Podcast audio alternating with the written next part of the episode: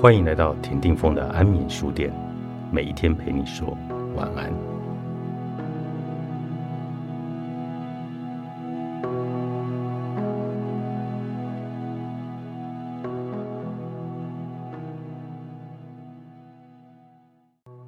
南非心理学家兼情绪灵敏力的作者苏珊·大卫说：“我们倾向于对情绪做出呆板的反应，例如把它们归类为好。”或者坏，或是跟自己讲不要有某一种情绪，但这是没有益处的。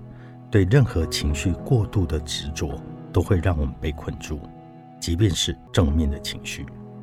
如果我们只允许自己正面乐观，便有可能陷入有害的人际关系，或者不健康的工作环境，因为我们不聆听自己的恐惧、悲伤或者愤怒。我们也许希望自己一直是快乐的，但这既不健康，也不可能办到。然而，感到忧郁或焦虑的人或许明白，有时候我们现在那种情绪的状态，是因为我们已经习惯了，所以几乎忘记了如何感受其他的情绪。感受到任何的情绪都没关系，放下情绪也没有关系。现今的研究证明。接受我们所有的情绪，甚至是混乱、痛苦的情绪，正是任性茁壮成长与真正快乐的基石。在问你自己，这种情绪对我有何益处的时候，想想你生活中的事情。假如你感到倔强与憎恨，那是因为老板叫你去做你不想做的工作，那你就必须承认，执着于那些情绪是没有帮助的。反过来说，如果你因为失去挚爱的人而感到悲伤，你或许不想有这种情绪。然而，悲伤需要时间才会消失。问问你自己，这种情绪是否帮助我成为我希望成为的人呢？大多数人的日常情绪体验都很直截了当，也有办法度过。然而，若是更为强烈的情绪，我们可能会困在其中。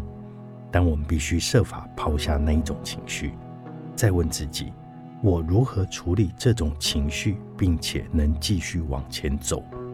在这个时候，我们便是在寻找答案，以看出明确的下一步。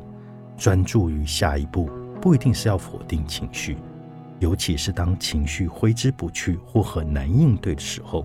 这里的重点是避免沉沦于没有帮助的情绪。不妨将情绪的旅程当做一趟公路的旅行。你在各个情绪周之间的旅行，会加速通过某一些地点，但在其他的地点蜿蜒前进，你或许会迷路，去到陌生的地方。不过，你还在开着车子。情绪本来就是短暂的，我们不必永远定居在我们去到的情绪地点。正如我们可以重新设定想法。我们也可以重新设定情绪。举例来说，你正准备做简报，对于站在一群人面前感到很紧张。开始演说前，你觉得心脏蹦蹦跳。如果你说那是紧张或者舞台恐惧，就像很多人说的一样，那也不算错误。但是这样想吧，你也可以把心脏蹦蹦跳想成是你的身体已准备好面对挑战的信号。如果我们告诉自己，那种紧张其实是一种决心，我们便能有自信的前进。